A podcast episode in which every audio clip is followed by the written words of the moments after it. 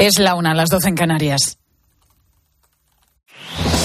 Con Pilar García Muñiz, la última hora en Mediodía Cope. Estar informado.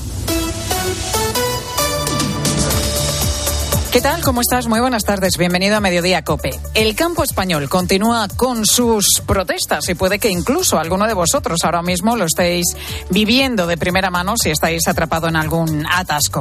En algunos casos hay conductores que han estado cinco o seis horas sin poder moverse por las tractoradas. Esta es la otra cara de la protesta de los agricultores. Y aquí entramos en lo mismo de siempre. ¿Cómo se puede compaginar el legítimo derecho a la protesta con los derechos de quienes están trabajando o simplemente se quieren mover de un lado para otro con absoluta libertad? Es casi como el agua y el aceite, porque la razón de ser de una protesta, en este caso y en todas, es que se note lo máximo posible, hacer ruido, y eso acaba por afectar al día a día del resto, porque si no afecta, no hay ruido. ¿Crees que a los agricultores se les estaría escuchando de la misma manera si la tractorada la hicieran en los campos de cultivo? Es evidente que no. Su tractorada en las carreteras es la opción más lógica para conseguir la atención y desde luego la necesitan. Esto que es habitual en toda protesta o huelga lo podemos asumir si todo transcurre por los cauces normales y de hecho hay muchas personas que apoyan este movimiento del campo, pero el riesgo está en prolongar demasiado las protestas, las concentraciones o que las cosas se salgan de la normalidad. Eso además les puede hacer perder muchos apoyos. Hoy vuelve a haber problemas en muchas carreteras por todo nuestro país y la Guardia Civil trata de impedir que los tractores accedan a rutas principales o bloqueen capitales. Esto lo está viviendo Paco, que ha salido a protestar con su tractor en Extremadura. Se lo contaba así esta mañana a Carlos Herrera. La Guardia Civil no nos deja entrar dentro de la autovía. Tienen cortado todos los puntos que saben que Talavera, Almendralejo, Mérida, Villafranca y todo no dejan el acceso. El ambiente se está calentando, veremos a ver qué pasa.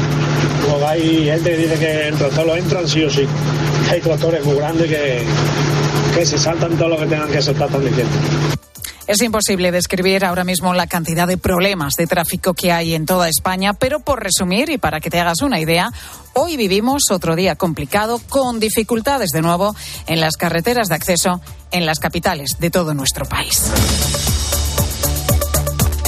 Además de esto, hay otros asuntos también destacados que están pasando, que debes conocer y que te cuenta ya a continuación Ángel Correas.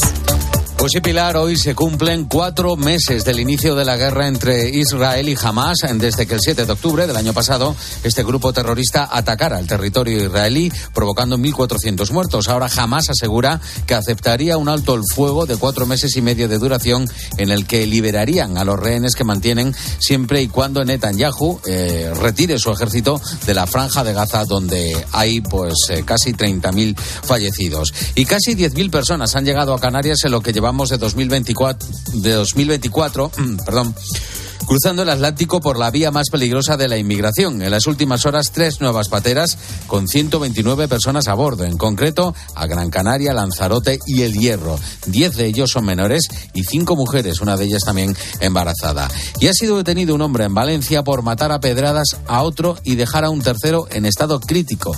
Tanto el detenido como las víctimas vivían en la calle y los hechos habrían producido en el antiguo cauce del río Turia. Además, contamos, Pilar, que la conferencia episcopal de Chile ha expresado sus condolencias por el fallecimiento del expresidente chileno Sebastián Piñera. Recuerda que vivió como un hombre de fe y entregó su vida a trabajar por el bien de Chile y de su gente, especialmente en momentos trágicos de la historia de Chile, en los que contribuyó a unir y levantar a la sociedad. Y en la audiencia general, el Papa ha advertido de que la tristeza que se insinúa en el alma y la hace caer en estado de abatimiento es un demonio astuto. Francisco ha añadido que tristezas prolongadas y amarguras resentidas no contribuyen a una vida sana y menos aún a una vida cristiana.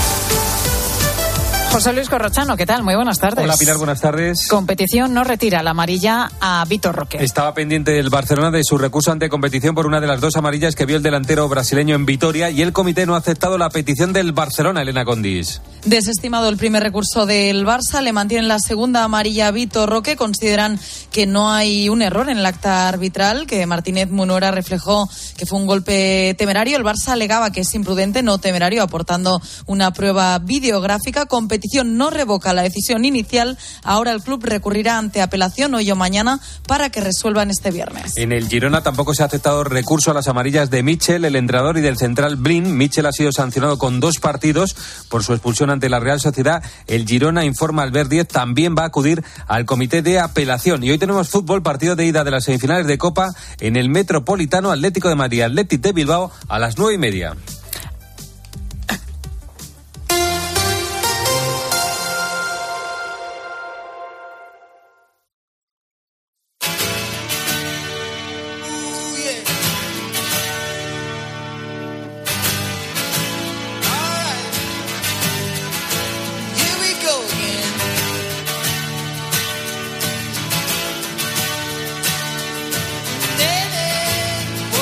Pilar García Muñiz. Mediodía Cope. Estar informado.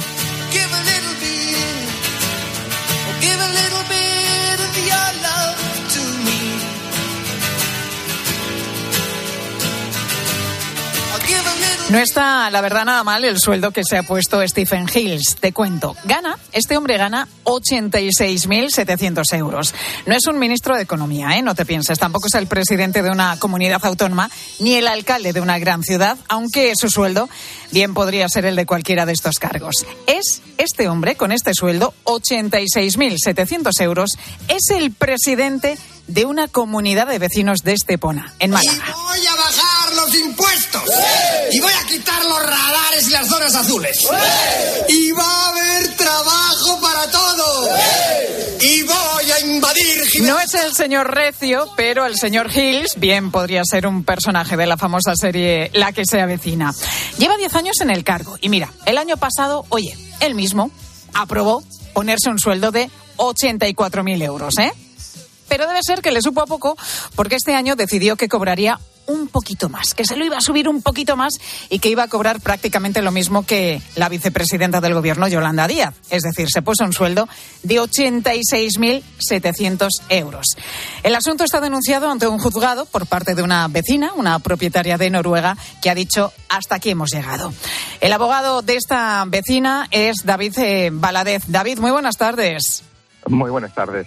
David, ¿cómo es posible ponerse un sueldo de casi 87.000 euros como presidente de una comunidad de vecinos? Te pregunto, ¿esto es legal o no?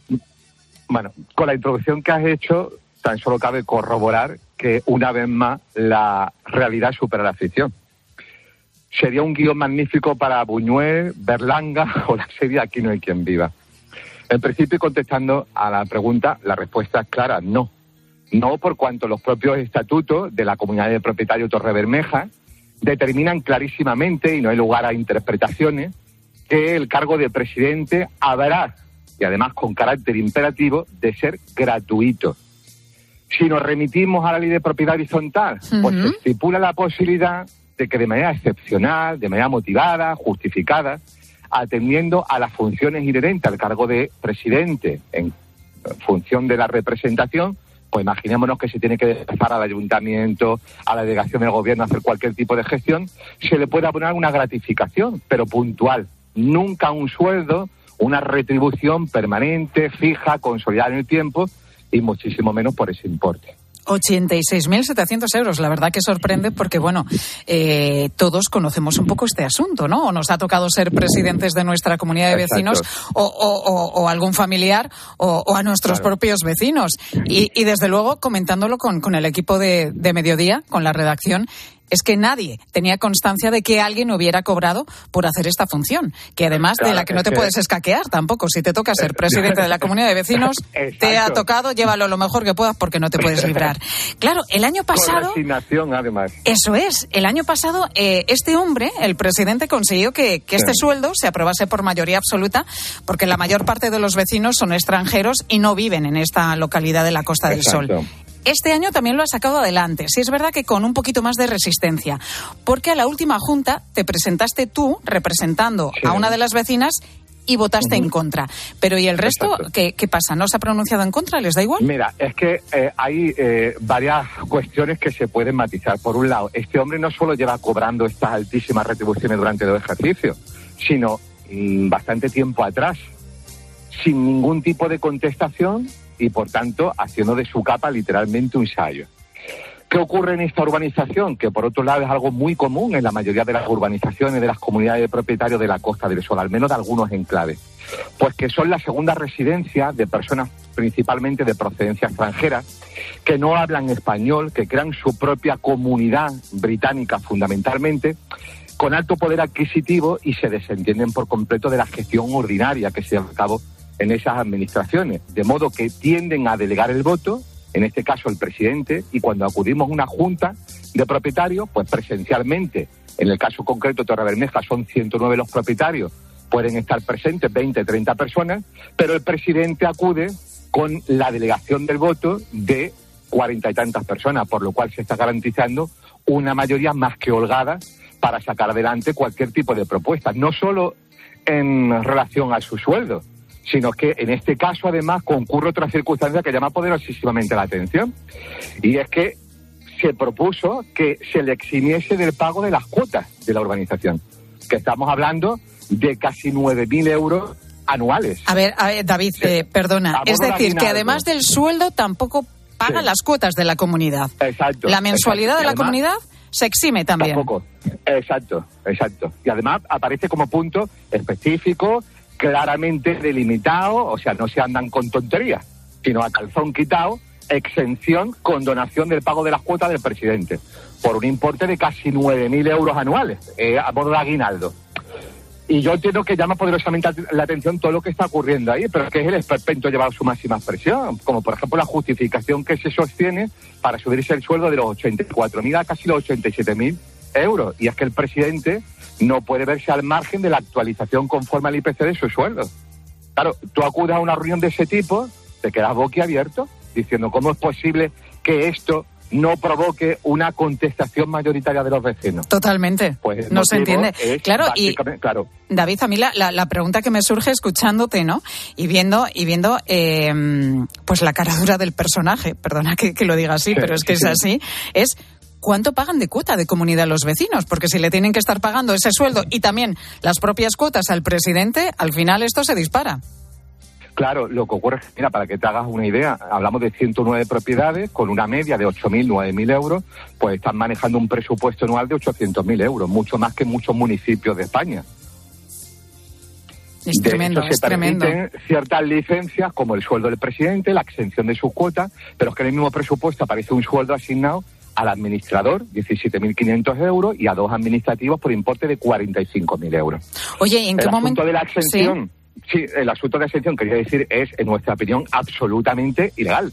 Primero porque lo establece el título constitutivo, los estatutos de la comunidad, la ley de propiedad horizontal, que determinan claramente que cualquier vecino, cualquier comunero, tendrá que contribuir al mantenimiento y sostenimiento de su urbanización conforme a su cuota de participación pero se ve que aquí, como durante muchísimos años, aquello se ha convertido prácticamente en un fortín, pues ha venido haciendo lo que ha considerado. Hasta que ha llegado una señora que es mi clienta, de procedencia también extranjera, noruega, que harta de predicar en el desierto y de que no se le hiciese ningún caso internamente, optó por ponerse en contacto con nuestro despacho para que este asunto se, se judicializara se presentó en septiembre una demanda que por fortuna ha sido admitida a trámite y en estos momentos se encuentra en fase de instrucción. Bueno, pues vamos a ver en qué se queda todo este asunto, desde luego muy, muy llamativo y supongo que se ampara también pues en el hecho de que la mayoría de los propietarios son, son extranjeros, viven fuera de, la Costa del Sol y en muchos casos pues ni sabrán lo que es la ley de, propiedad horizontal.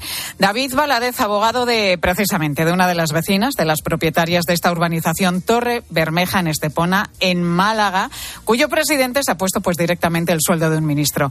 Gracias, David, por estar con nosotros. Muchísimas gracias a vosotros, un placer. Llamativo, ¿eh? Casi 87.000 euros que cobra al año por hacer las tareas que en los estatutos dice que tiene que hacerse de manera totalmente gratis. Pero la ley de propiedad horizontal dice que sí es posible, lo destacaba David, cobrar una pequeña remuneración. Sofía, bueno, muy buenas tardes. ¿Qué tal, Pilar? Buenas tardes. ¿Dónde están entonces los límites, Sofía? Pues esta ley no habla de cantidades, solo dice en su artículo 13, que lo ha comentado el abogado, que no hay impedimento legal para una pequeña remuneración en concepto de sus gastos de representación pues por los inconvenientes ¿no? que, tiene, que tiene el cargo. Lo que sí que dice es que esto tiene que someterse a votación de los vecinos en junta y adoptarse por mayoría simple. Normalmente esto cuando se hace cuando, por ejemplo, el presidente de la comunidad asume otro cargo, como por ejemplo el de administrador de fincas o de conserje. Este caso sería parecido porque el hombre sí que intentó ser administración gerente, administrador gerente, para que figurase. En cualquier caso, si esto es así, tiene que poner cuánto tienes que, que cobrar eh, por ese cargo, durante cuánto tiempo lo vas a establecer y si esto va a ser a título nominativo, es decir, se te va a expedir un salario como un con, con un contrato, o va a ser a través de una sociedad mercantil, como por ejemplo cuando tú contratas a una empresa de administrador de fincas, ¿no? Eso tiene que decidir todo, ¿no? Claro, pero eso tampoco te exime de pagar las cuotas de, No, de la no, comunidad. eso ya como, es, eh, como, el como es el caso también. ¿Y, ¿Y qué hay del cargo? A este señor le interesa, está claro, permanecer como presidente de su comunidad el mayor tiempo posible, pero ¿hay un tiempo máximo para ser presidente? Pues no hay. Uno puede estarlo toda su vida si así lo desean los propietarios y no lo impiden los estatutos, porque es verdad que por estatutos de comunidad sí que pueden poner un límite máximo de tiempo de legislaturas, ¿no? Para gobernar su comunidad. Lo que no es legal es ser presidente y después no convocar a la Junta que te renueven el cargo año a año. Ahí sí que se te podría revocar. Además tienes que revalidar ese cargo, ¿no? Te tienen que votar año a año. Tú no puedes decir de repente, ya soy presidente, ya no convoco más y aquí me perpetúo en el tiempo. No. Eh, que no suele ser no- normal. No, eso no. Porque te iba a preguntar justo lo contrario. ¿Qué pasa si no queremos ser presidente, que es lo habitual? ¿Podemos negarnos? Pues mira, si no hay personas voluntarias que quieran ejercer el cargo de presidente, se hace por sorteo o por turno rotatorio, ascendente o descendente, por pisos, por portales, etcétera. El nombramiento es obligatorio. Es decir, que si tú, los vecinos lo han elegido, encima tú no has acudido y te has enterado por unas actas que eres el nuevo presidente, no tienes derecho a decir, oye, yo no me quiero presentar. Sí que hay una serie de causas, esto como lo de las mesas electorales, que pueden justificarlo. Pero tú lo tienes que alegar ante un juez, tienes el plazo de un mes, y las causas más comunes de- las podríamos resumir en cuatro. Tener una edad muy avanzada, no hablan de edad, entonces justifícaselo tú al juez de que tienes edad muy avanzada. Que vivas en una población lejana a esa comunidad, que por ejemplo estamos hablando de una segunda residencia y que tú no vivas allí. Tener una enfermedad y eh, que tengas deudas pendientes con la comunidad. En ese caso, si tú, tú tienes deudas pendientes, esto no quiere decir que nos hagamos morosos para ser- no ser presidentes de nuestras comunidades, pero si el juez considera esos, que, que, que esto está justificado, pues te has librado. Bueno, el caso es que con 86.700 euros que se ha puesto de sueldo este presidente de la comunidad de vecinos de, de Estepona, yo creo que cualquiera, ¿eh? cualquiera quisiéramos ser Para presidentes para toda la vida. Gracias, Sofía. A ti.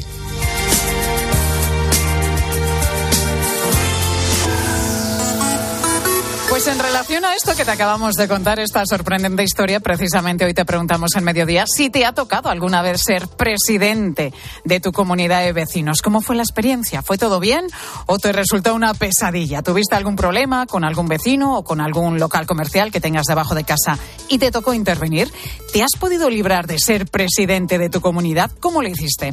Queremos escucharte a través del 618 83 15 83 618 83 15 83.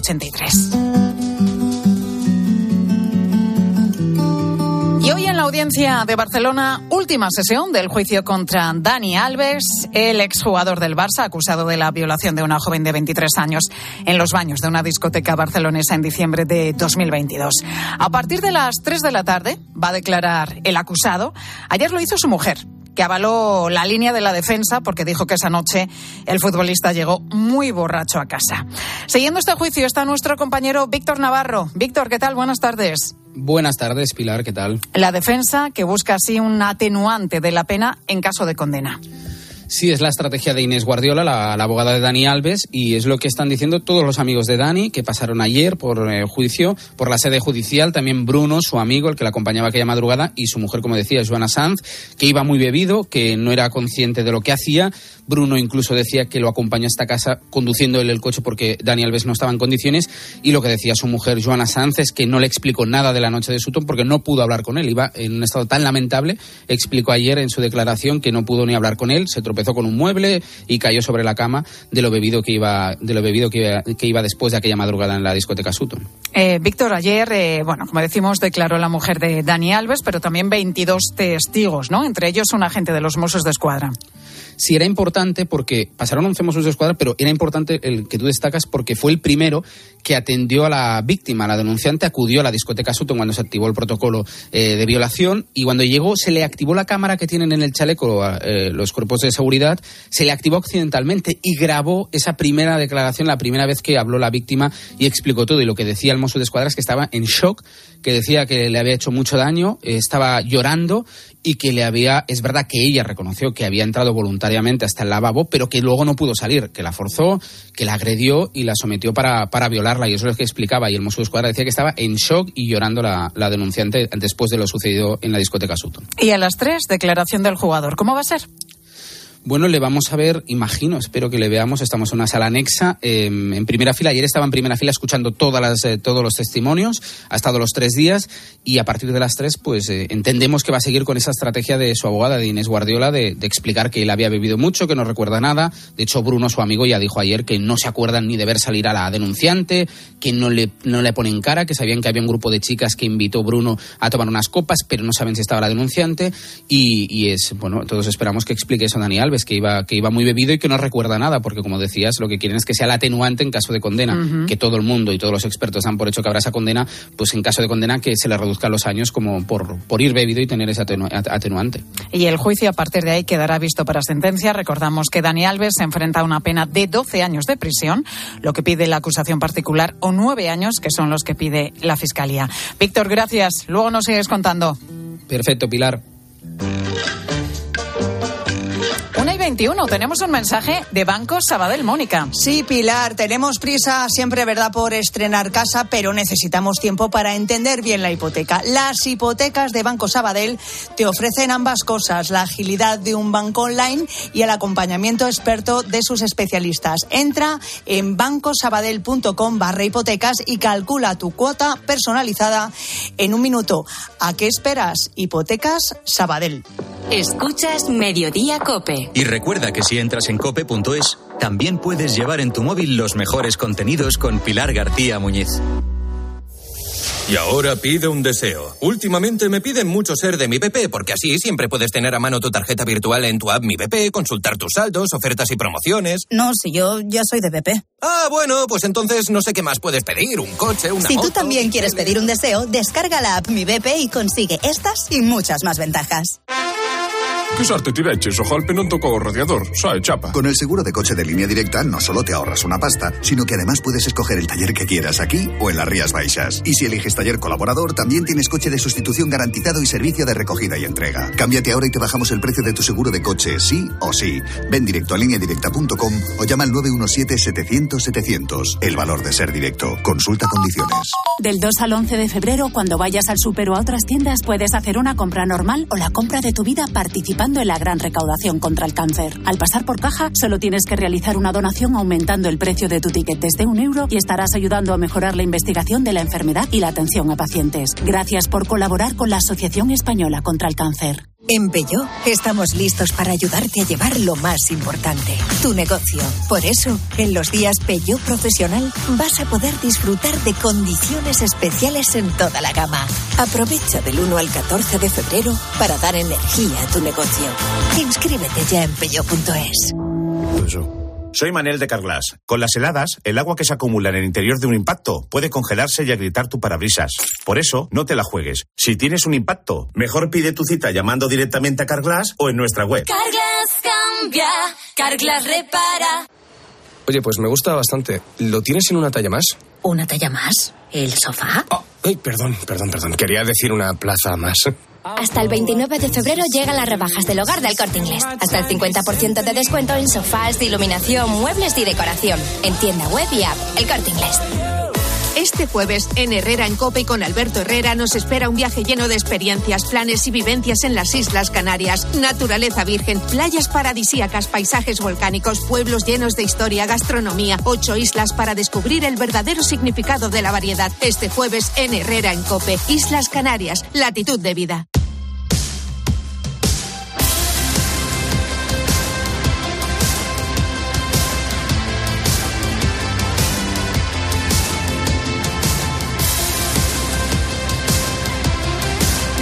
García Muñiz. Mediodía Cope. Estar informado. La verdad que la pregunta suena bastante fuerte, pero es así. ¿Estamos ante un asesino en serie? ¿Por qué planteo esta pregunta? Pues porque hay un caso que ahora mismo inquieta y bastante a Policía, Guardia Civil y a los Mossos de Escuadra, y es la muerte violenta de tres agricultores en Navarra y en Lleida. Muertes que se produjeron entre el 22 de noviembre del año pasado y el 5 de enero. En un principio se investigaban como casos aislados, pero hay ya varias coincidencias que hacen pensar que podrían estar todos estos casos conectados. Jefe de Interior de COPE, Juan Baño, muy buenas tardes. ¿Qué tal? Buenas tardes, Pilar. ¿Se puede hablar, Juan, de un asesino en serie? No. Yo eh, lo que te digo es que es verdad que cuando ahora ah, expliquemos cada caso y lo que se está investigando, puede uno pensar, lógicamente, pues sí, al final tiene que haber una mano que sea la asesina de todos los. No, en este momento no hay indicios para construir una hipótesis sólida que permita afirmar que estamos ante un asesino en serie. Sí es cierto que se han producido tres muertes en tres lugares diferentes en un espacio de 45 días y se está investigando de manera coordinada y en contacto permanente entre Mossos, Policía y Guardia Civil, los tres cuerpos competentes en cada uno de los, de los homicidios, presuntamente, eh, para ver si hay una coincidencia y al final hubiese un único autor, lo cual sí sería un asesino en serie, pero en este momento no se puede afirmar que estemos ante esta hipótesis. Está trabajando la policía en esos tres ámbitos que te digo, en dos comunidades, en la comunidad foral y en Cataluña, en concreto en la provincia de Lleida. Hay tres personas fallecidas y evidentemente se está indagando a ver si hubiera respuesta a esa pregunta.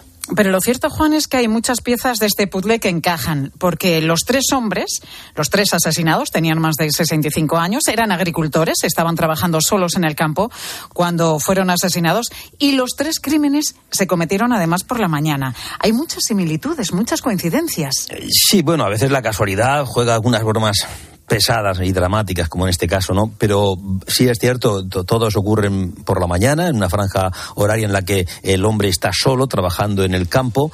la mujer, normalmente la pareja es la que alerta, la que avisa en, las tres, en los tres casos de que no llega su pareja, su, su marido a, comer y, ponen alerta a la policía o a los vecinos o ella misma se traslada al lugar de los hechos, como en algún caso, y se encuentra con el cuerpo de, de, su, de su marido fallecido es cierto que son horas que además de cometer el asesinato, un criminal puede tener espacio suficiente para huir sabiendo que en esas circunstancias, solo en el campo, nadie va mm, probablemente a, darse o va a dar la alerta hasta más tarde y tiene tiempo para huir, ¿no? Para ponerse a buen recaudo. Es probable. Mm, también se da la circunstancia que, por ejemplo, en dos de los casos, pues uno fallece víctima aparentemente de la, del golpe en la cabeza producido por su propia maquinaria con, el que con la que está trabajando, que es lo que se llama la buna mecánica, ¿no? El, el motoarado, la motoazada. Y en otro caso también con las propias tijeras con las que está podando en el campo. En casos diferentes. El último caso en Vilanova de la Barca, en Lleida, el anterior en Ribaforada. Bueno, hay que ver si finalmente eh, estuviéramos ante el mismo autor. Lo que te digo es que sí hay circunstancias que llevan a pensar que podría haber un. Y sobre todo, vamos a ver, hay un dato fundamental en la investigación y es cuando se descubre que el día 5 de enero fallece Ramón Roussel, 84 años, en Vilanova de la Barca. Y el hombre fallece eh, a consecuencia, insisto, de un ataque producido por las propias tijeras con las que está podando y una serie de golpes. Que es la tercera víctima. Es la tercera víctima. Pero ¿qué ocurre? Que días antes ha aparecido el coche de la segunda víctima de Arribaforada, en Navarra, ha aparecido en Lleida, a escasos 10-15 kilómetros eh, del lugar donde después aparece el cuerpo de Ramón Roussel, que está trabajando en el campo, como te decía, está podando. Por tanto, hay cierta conexión entre el segundo y el tercer ¿Qué había, asesinato. ¿Qué había ocurrido anteriormente? Que la investigación de Ribaforada, la policía pensaba, la Guardia Civil en este caso, que habría sido un accidente producido por su propia mula mecánica. Pero había una circunstancia rara, y es que el coche no estaba, había desaparecido, había sido robado aparentemente. ¿Por qué? Si hay un accidente, luego hay un robo de un coche, además de la víctima, y ese coche aparece cerca del lugar del segundo fallecido en Lleida. Y esta es la conexión que pone, pone a pensar la policía. Escucha al alcalde de Ribaforada cuando todos daban por hecho que era un accidente laboral, lo que después reflexionaba el pueblo. Es el alcalde Tirso Calvo con toda la cautela que siempre hay que tener y, dejar trabajar a las fuerzas y cuerpos de seguridad, pero bueno, que todo indica que por desgracia, pues que José Luis quizás eh, no, no fue un accidente, sino que fue eh, víctima de, de, un, de un asesinato, ¿no? Pues días antes se había encontrado en la localidad vecina de Tudela eh, pues otro vecino de Tudela con una muerte pues, pues muy parecida también, ¿no? Una persona mayor, una persona que estaba haciendo labores agrícolas en una parcela de su propiedad y que bueno, que a los pocos días nos encontramos en Riaforada con algo muy parecido, ¿no? Tres fallecidos, por lo tanto, que se está investigando el, el autor. Se está investigando el autor, la Policía Nacional está sobre estos hechos, la Guardia Civil y también los Mossos de Escuadra. Bueno, pues estaremos atentos a todas las informaciones que vayas conociendo, Juan. Estamos en manos de la investigación. Vamos a ver si hay uno o varios autores. Vamos. Gracias, Juan Baños. Sigues en Mediodía Cope.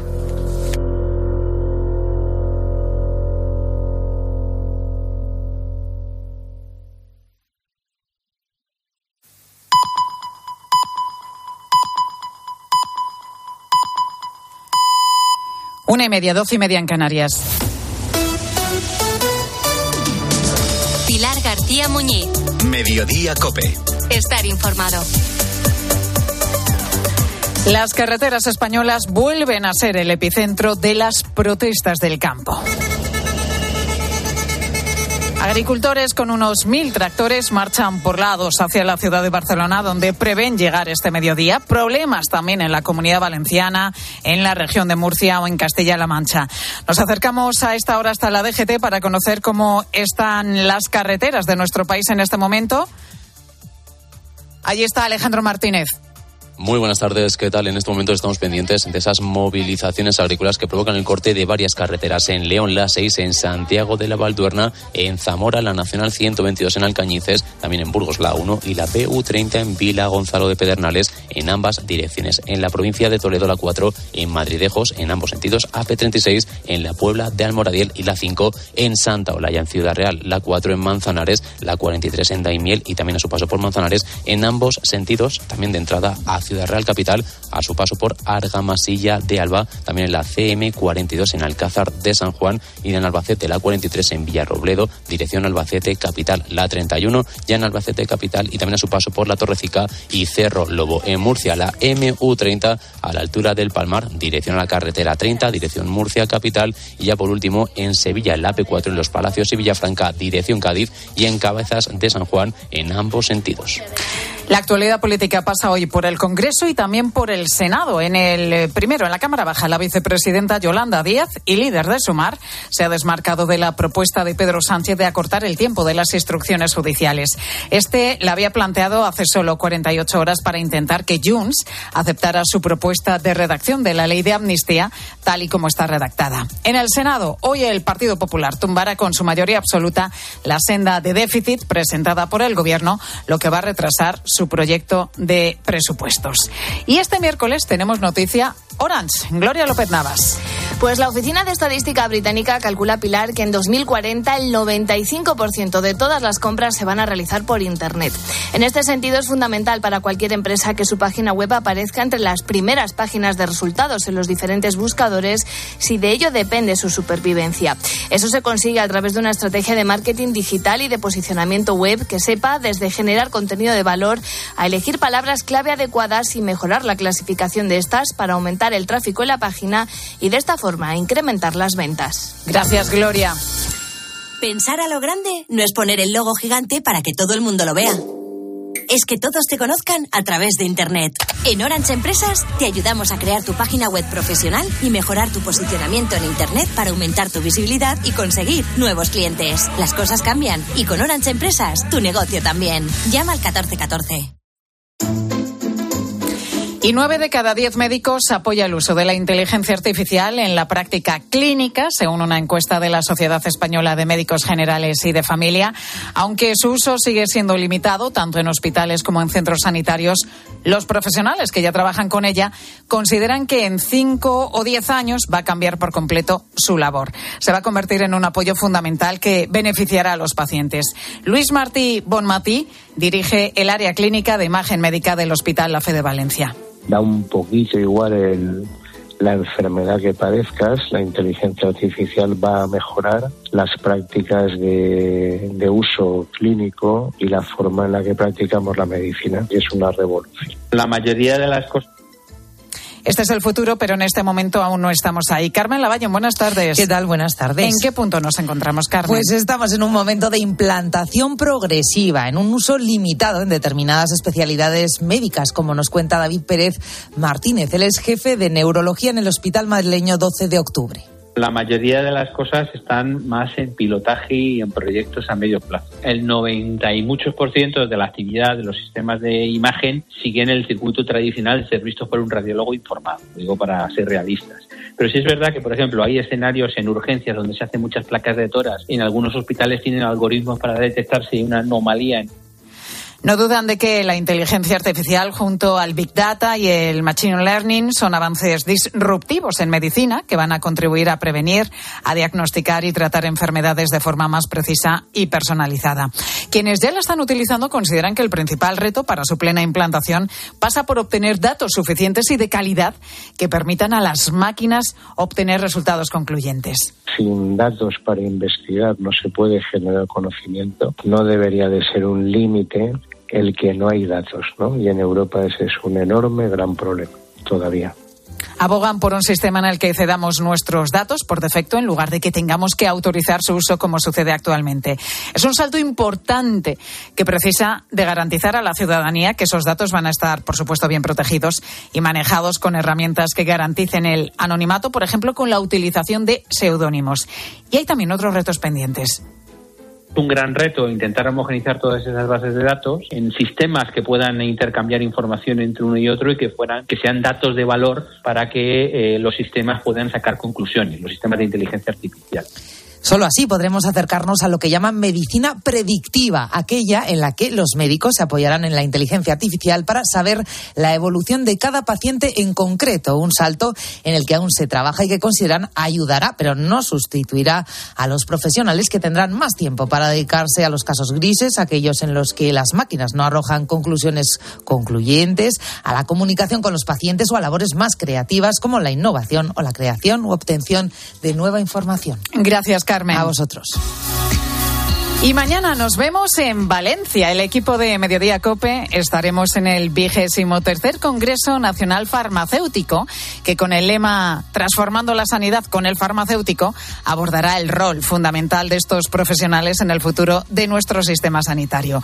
Retos como el envejecimiento, la cronicidad, la digitalización o la polimedicación solo pueden ser respondidos de manera eficaz y eficiente contando con la profesión farmacéutica, con el Consejo General de Farmacéuticos y el muy ilustre Colegio Oficial de Farmacéuticos de Valencia.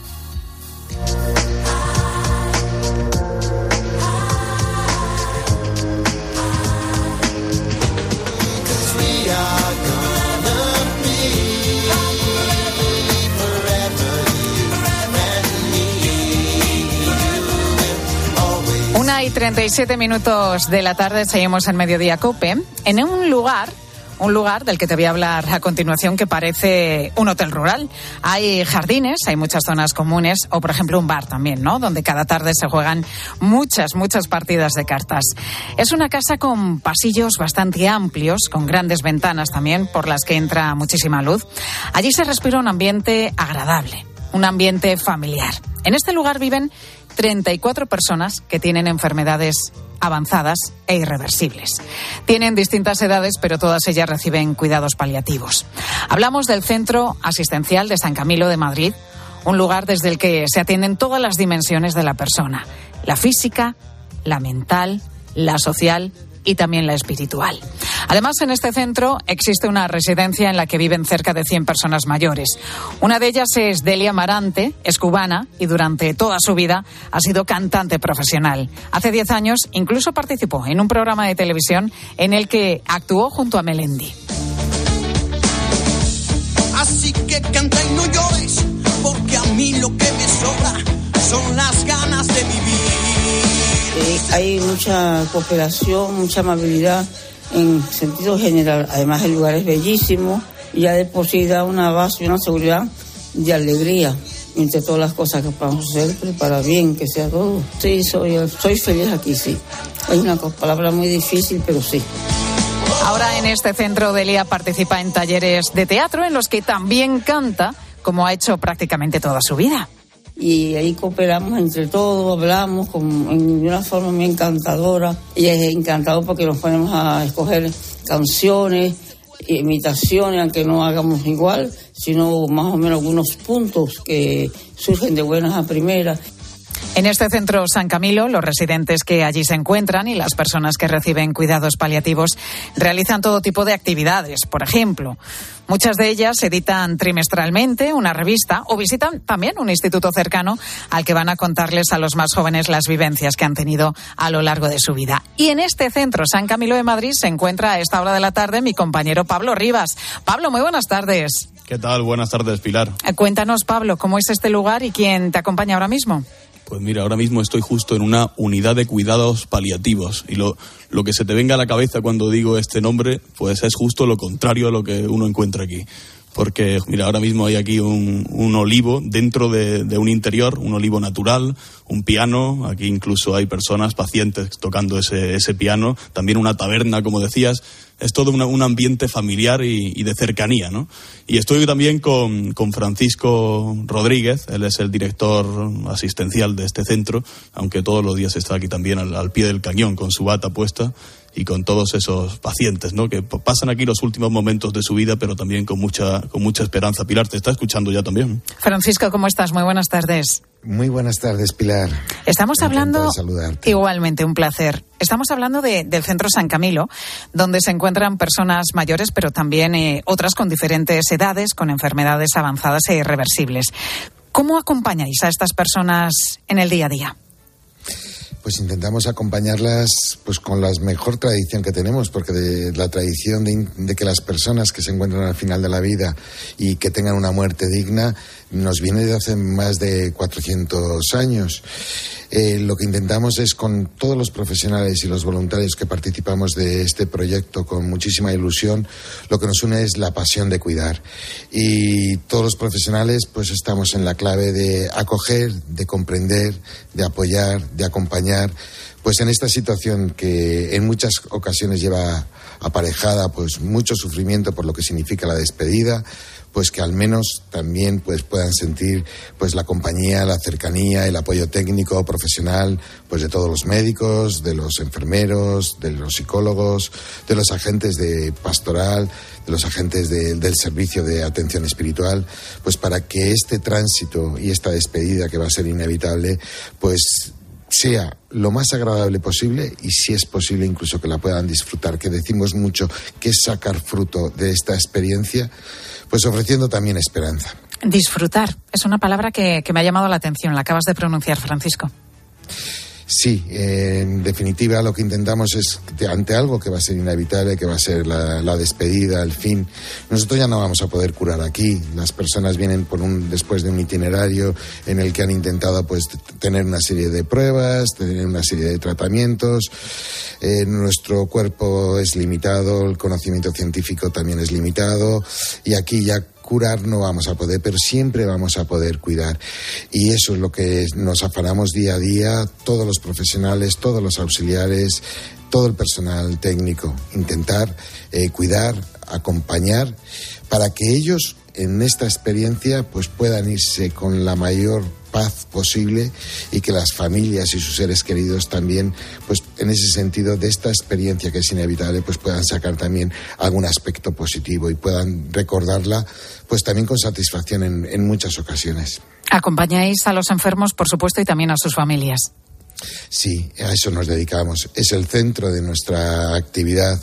Y como decía San Camilo, hace 400 años, pues lo que intentamos es cuidar a nuestros pacientes y a sus familias, como decía San Camilo, como una madre cuida de su único hijo enfermo. Hablamos de los cuidados paliativos que son tan importantes, pero que siguen siendo una asignatura pendiente en nuestro país con esa ley que no termina de salir adelante, ¿no? Eh, sí, creemos que en estos momentos eh, todavía no se ha puesto suficientemente en valor en nuestro sistema sanitario todo lo que significa la atención paliativa. Eh, y creemos que es absolutamente hum- humanizada y que no solo es lo más humano que podemos hacer con un- una persona que está viviendo una situación de enfermedad prolongada, el paliar es una de las mejores cuestiones que podemos y de las mejores atenciones que podemos hacer a los pacientes.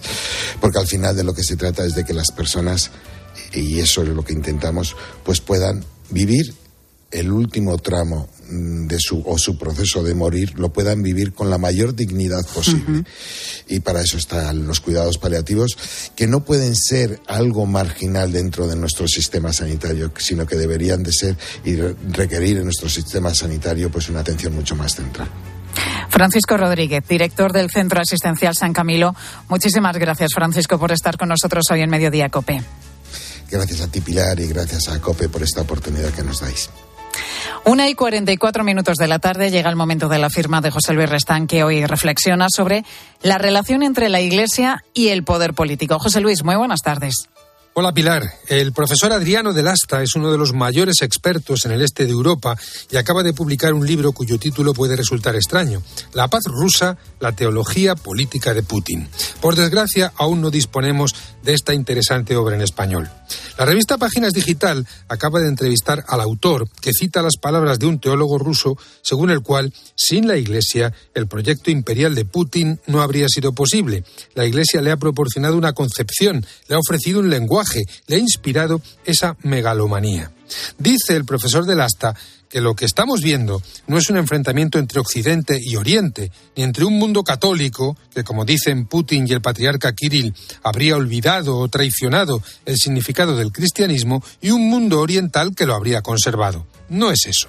Lo que habría que plantear a los que apoyan la ideología imperial y supuestamente protectora del cristianismo de Putin, y los hay también aquí, en Occidente, es algo más esencial. Pero tú, ¿en qué Cristo crees? ¿Tú en qué iglesia crees?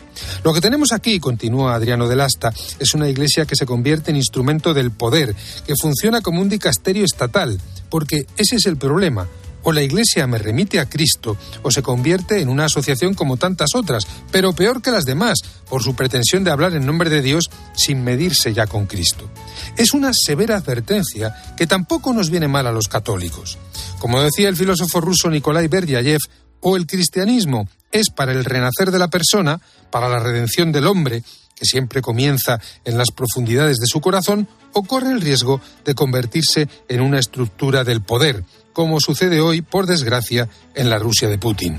Pero no olvidemos el testimonio heroico de muchos cristianos rusos que son hoy una gran esperanza para el futuro de aquel gran país.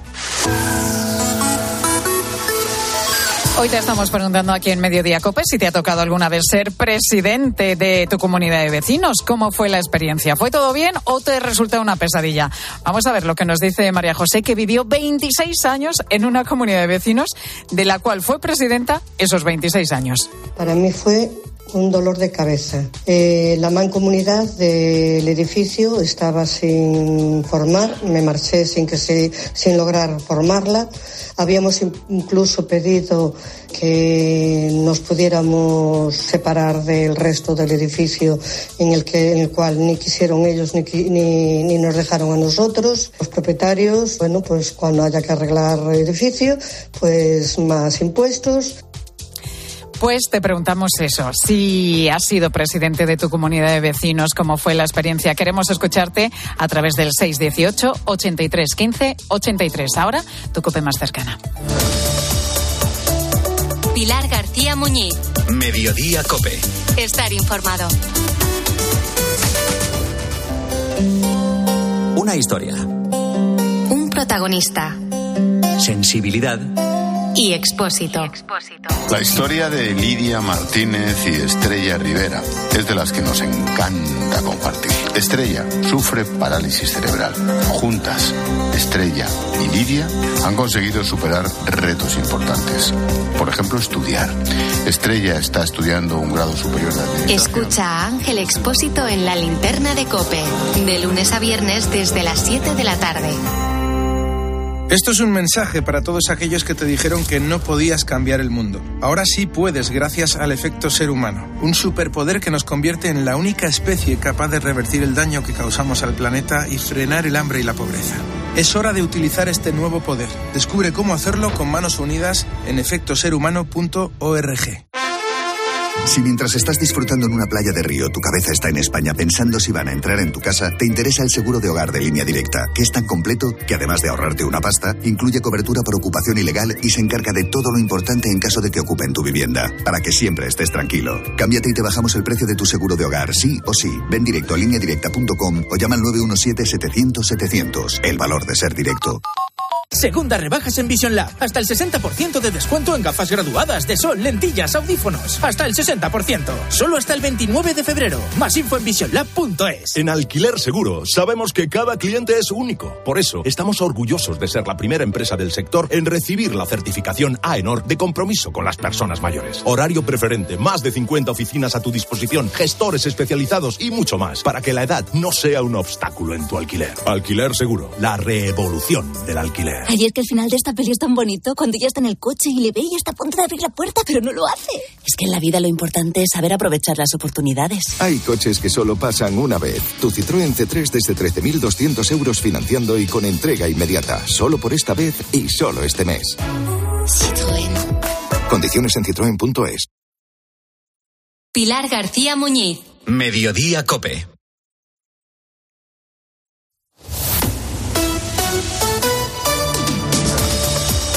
Madrid. Estar informado.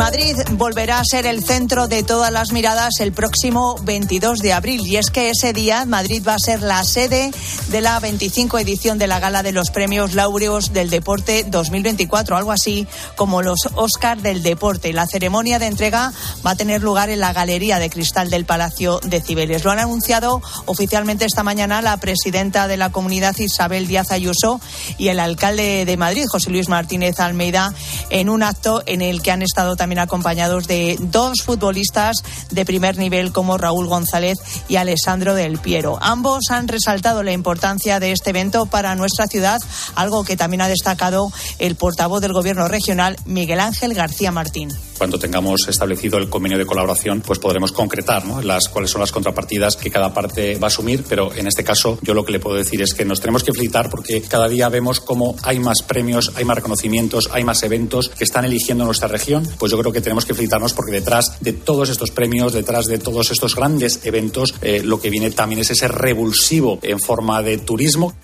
Los nominados se anunciarán el próximo 26 de febrero en un acto que se va a celebrar en la Real Casa de Correos y que va a rendir homenaje a los mayores logros deportivos del año 2023. Soy Mónica Álvarez, esto es Mediodía Cope en Madrid. Enseguida te voy a contar más cosas que te interesan, pero ahora es momento ya de acercarnos a la Dirección General de Tráfico.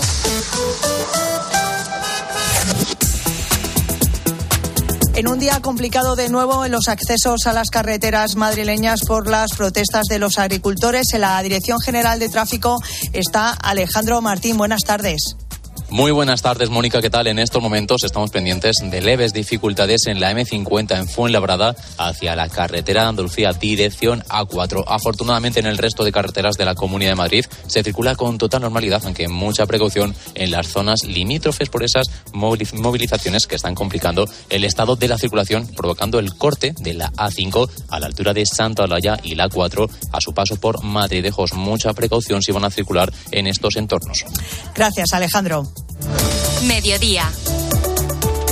Cope Madrid. Estar informado.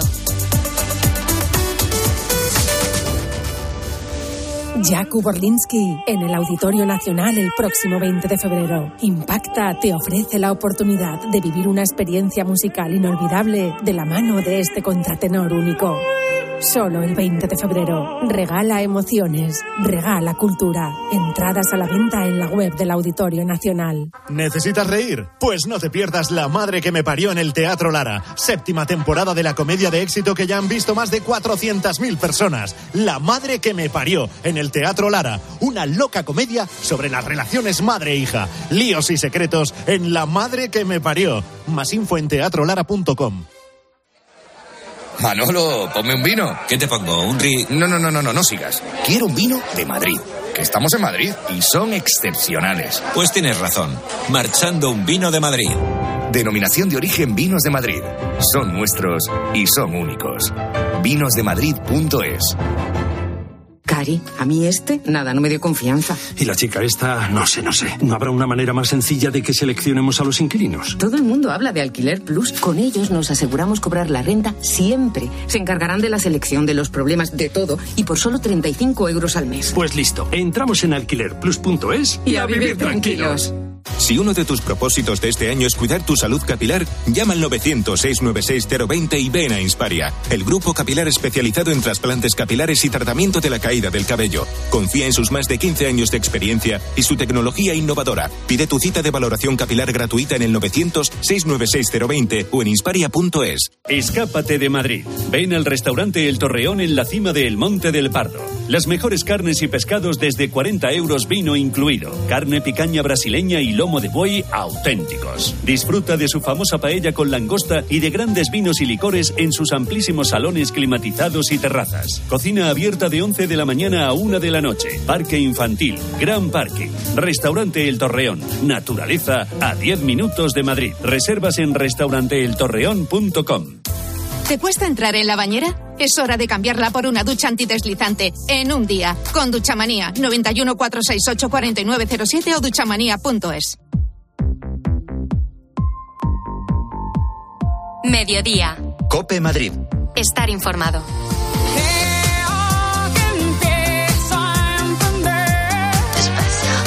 Bueno, y ahora que se está acercando ya la hora de, de, comer, de tomar el aperitivo, bueno, si estás buscando un lugar agradable que esté pues en pleno centro de Madrid, donde se coma estupendamente y además la relación calidad-precio sea excepcional, bueno, pues eh, no lo dudes, tienes que ir Atrapallada en el Paseo de las Acacias número 12. Eh, Kiko Rodríguez es su gerente. Kiko, buenas tardes.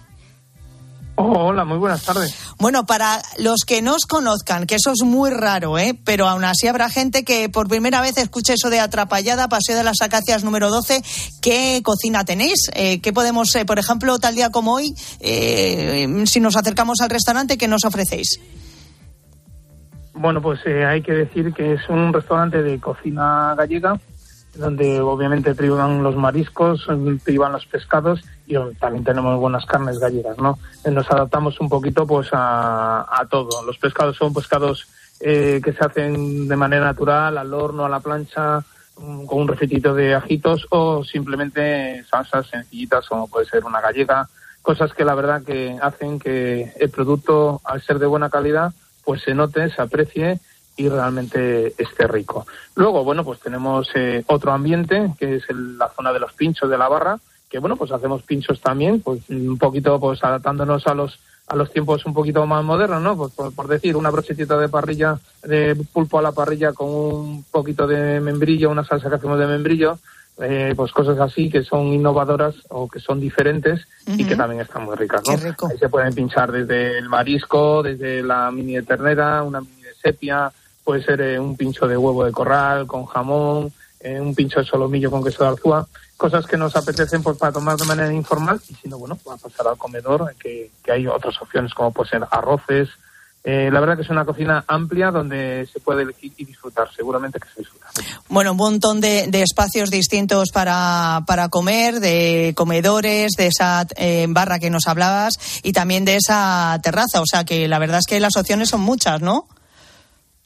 Pues la verdad que sí, procuramos eh, abarcar todo lo que es la oferta gastronómica en diferentes ambientes y luego bueno, decir que también hacemos eh, eventos eh, donde uno puede de los menús que tenemos pues elegir un menú y bueno pues tenemos comedores de un privado de 8, un privado de 12 y luego comedores que se pueden ir segmentando 25, 40, 60 y puede ser un comedor entero para una para un evento solo pues de hasta 130 personas eh, caben perfectamente. Claro. Con lo cual, bueno, pues uh -huh. ellos a ustedes nos llaman y le damos información y encantados de atenderles o adaptarnos, pues bueno, nuestros menús no se les adaptan, pues a su presupuesto, que siempre hay una manera seguro de, de, de, entendernos. Seguro, ahora que se acercan ya, pues eso, pues las comuniones, también las bodas, pues también tienen espacio para, para esos eventos en Atrapallada. Pues vamos a dejar, Kiko, ese número de teléfono importante de reservas, es el 91 539 0892, 91 539